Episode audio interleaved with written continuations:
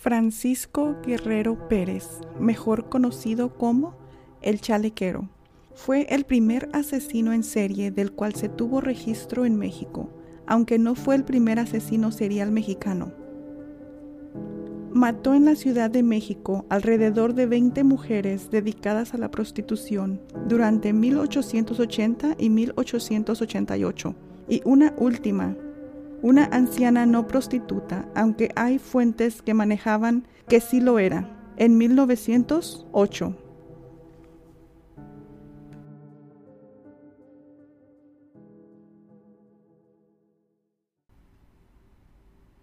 Hola, soy María Carapia y estás escuchando Historias Oscuras. Si eres nuevo en este lugar, bienvenido y gracias. Por favor, no te olvides de seguir el podcast para que no te pierdas los capítulos. Si eres un seguidor, gracias por regresar. Ahora subimos contenido en Spotify, iHeartRadio, Apple Podcasts, Amazon Music y Google Podcasts todos los lunes. Ahora pasemos a la historia. Esta es la historia de Francisco Guerrero Pérez, mejor conocido como el chalequero.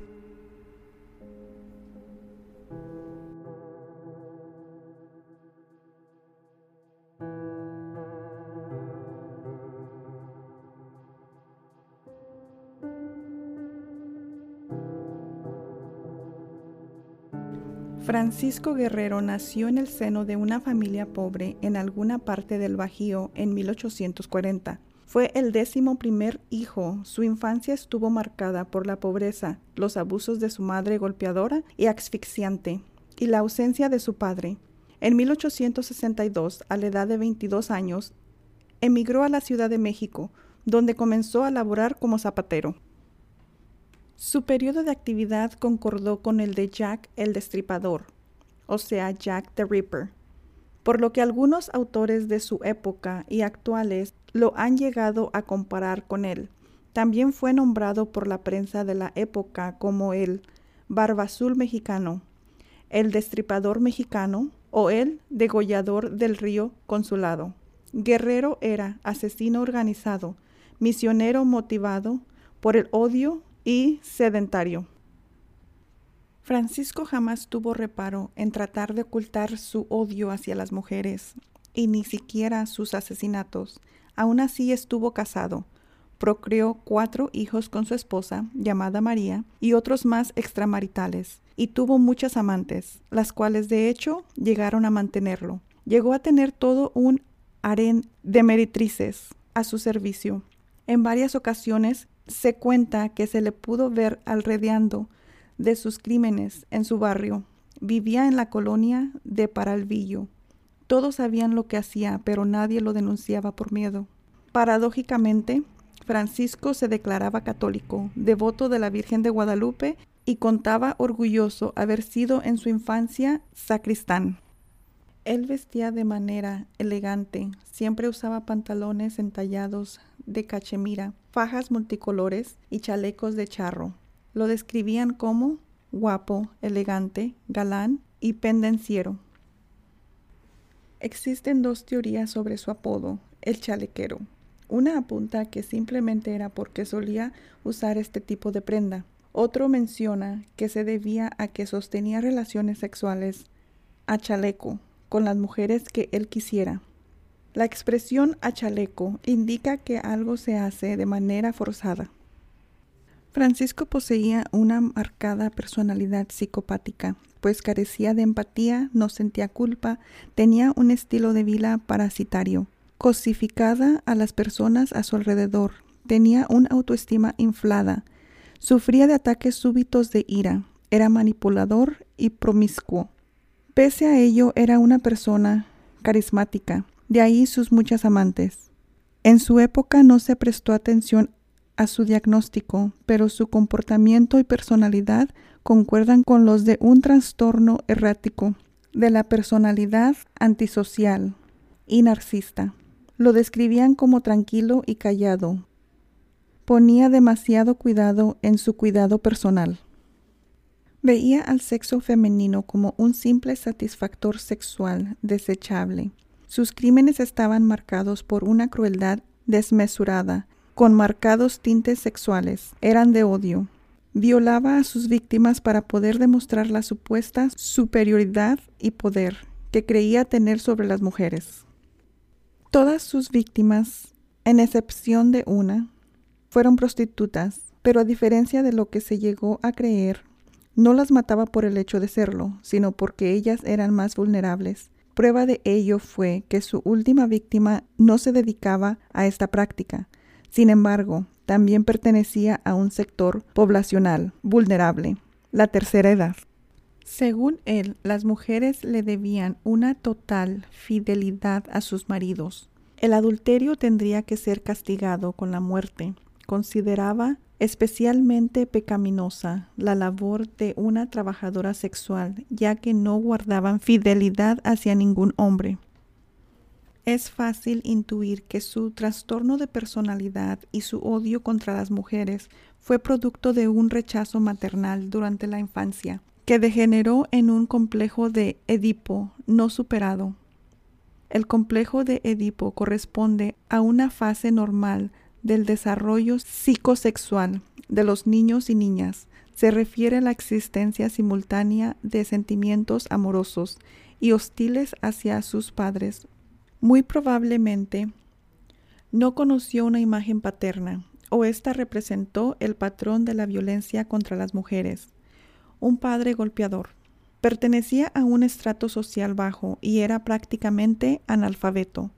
Proyectaba en sus víctimas la imagen de su madre. Con base en la teoría de César Lombroso vigente para la criminología de la época, los detectives idearon un perfil del asesino, lo clasificaron como un criminal nato. Según Lombroso, los criminales natos eran individuos que habían nacido en un extracto social bajo y pertenecían a una determinada etnia. Era producto de un proceso evolutivo en donde a través de las generaciones expuestas a un medio determinado, sus antepasados fueron alejándose de la condición humana hasta culminar en ellos. Estos habían degenerado hasta asemejarse a animales y lo retrataban como un hombre perteneciente a un estrato social bajo, analfabeto, con evidente muestras de decadencia social como un arreglo personal muy deficiente y malos modos, y un nivel de inteligencia subnormal. Físicamente tendría tez morena, ascendencias mestizas o indígenas, robusto y rasgos toscos, marcadamente masculinos, casi simiescos. Carlos Rumnack, uno de los primeros criminólogos mexicanos, concluyó que el chalequero era un criminal nato al afirmar que no hay datos suficientes que autoricen a suponer que el chalequero haya cometido sus crímenes bajo la influencia irresistible de la perversión sexual no los ha cometido bajo la influencia de una obsesión morbosa. Los ha consumado por impulsiones violentas y conscientes. Es por tanto un degenerado inmortal violento. Quizás los investigadores no se equivocaron en la etnia, condición social y académica del asesino, pero sí en su descripción física, en su comportamiento ante las demás personas. Francisco era educado e incluso caballeroso. Era así como se ganaba la confianza de sus víctimas. Y en su capacidad intelectual jamás se identificó algún grado de deficiencia intelectual en él. Y de hecho sus crímenes mostraban a un asesino altamente organizado. No fue hasta 1908 que un grupo de periodistas, quienes quizás influenciados por la noción de Jack el Destripador, retrataron ante las masas una imagen más cercana al verdadero Francisco Guerrero. Lo describieron así. Un hombre delgado, de tez morena, estatura mediana, escrupulosamente arreglado a la manera occidental, con un comportamiento refinado y galante, solo una mirada penetrante y vacía. Francisco abordaba a sus víctimas con el pretexto de hacer uso de sus servicios, y en efecto sí hacía uso de ellos. Posteriormente las amagaba y ultrajaba, las asesinaba por estrangulación o degollamiento, y finalmente por razones que no están muy claras, quizás para que no pudieran ser identificadas. En algunas ocasiones llegó a decapitarlas. Empleaba un cuchillo para curtir la piel, el cual también usaba en su oficio de zapatero. Tiraba los cadáveres en el río Consulado. Un hecho curioso fue que la vida delictiva de Francisco Guerrero concordó con la famosa de Jack el Destripador. Al igual sus crímenes tuvieron varios elementos en común. En 1888, cuando la prensa mexicana publicó la noticia de los asesinatos de Jack el Destripador, los titulares anunciaban, hay un chalequero inglés. En 1908 fue publicado un reporte gráfico de uno de los ataques atribuidos a Francisco Guerrero. La supuesta víctima era una prostituta llamada Lorenza Urrutia, quien también actuaría como testigo en el juicio por la muerte de la penúltima víctima del destripador. Según el relato, ella había conocido a Francisco cerca de las vías ferreas, en la colonia Paralvillo. El hombre se le acercó para pedirle lumbre para su cigarrillo. Acto después sacaría un cuchillo por la cual la amagaría. Le pidió que lo acompañara a charlar en un punto cerca de allí. En esta ocasión la mujer pudo escapar gracias a que engañó al asesino para que le dejara ir a recoger un dinero. Dos meses después se volvería a encontrar a Francisco, esta vez sin tanta suerte. La condujo hasta una cueva alejada de la población, la violó y torturó cerca de dos días. Ella pudo salir con vida porque Francisco se fue durante un momento para ir a comprar pulque. La gran mayoría de sus víctimas fatales jamás fueron identificadas. Tan solo se tiene los nombres de algunas mujeres muertas que incluso en algunas ocasiones tan solo fueron identificadas parcialmente. Estas son algunas de ellas.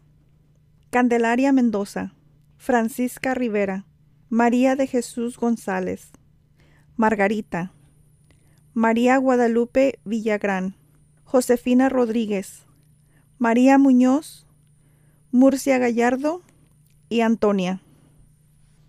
De 1880 a 1888, durante el porfiriato, cadáveres de mujeres decapitadas, brutalmente golpeadas y cortadas comenzaron a aparecer en los márgenes del río Consulado.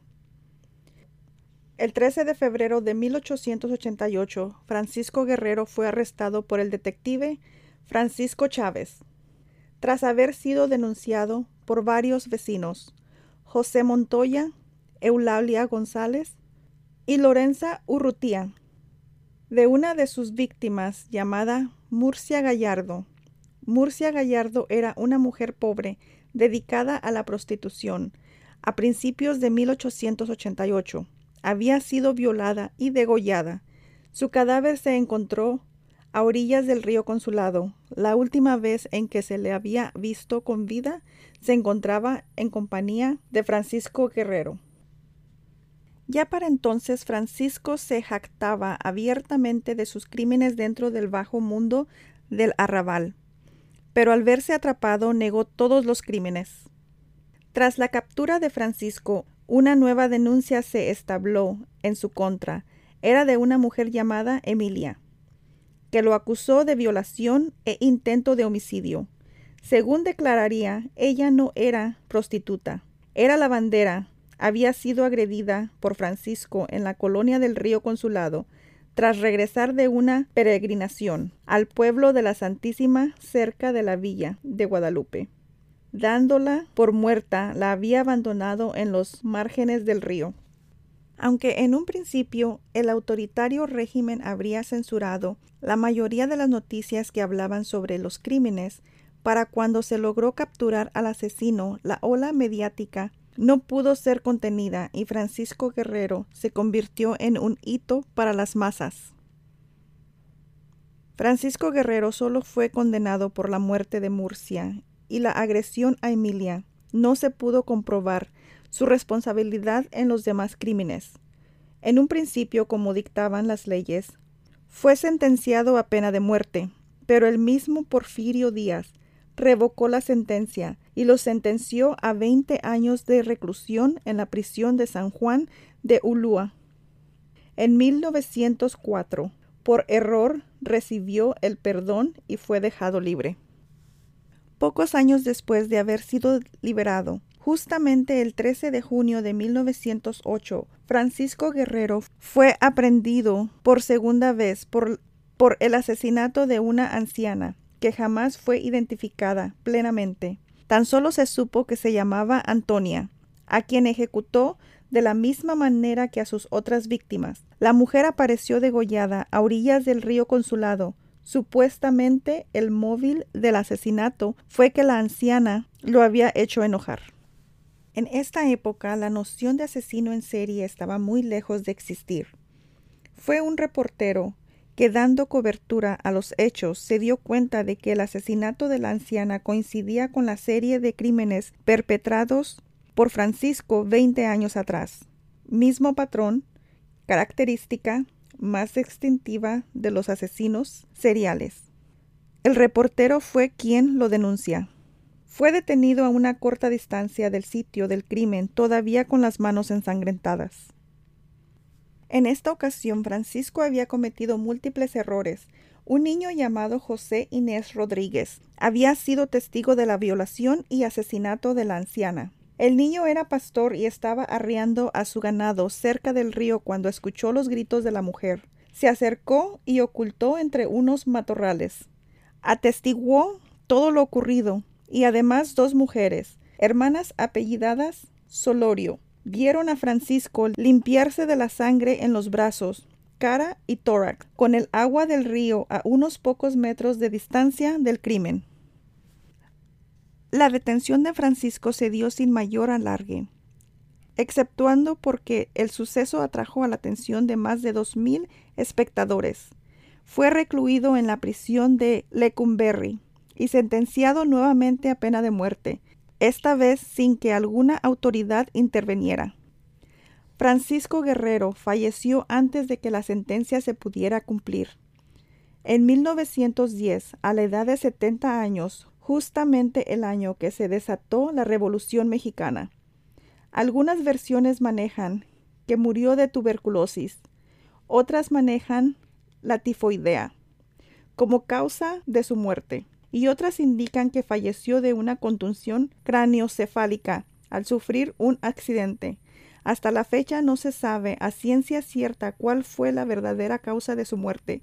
Solo se sabe que el signo final de la patología fue una tromboembolia cerebral. Fue encontrado inconsciente en su celda. Posteriormente fue trasladado al Hospital Juárez, donde falleció. Jamás mostró señales de arrepentimiento.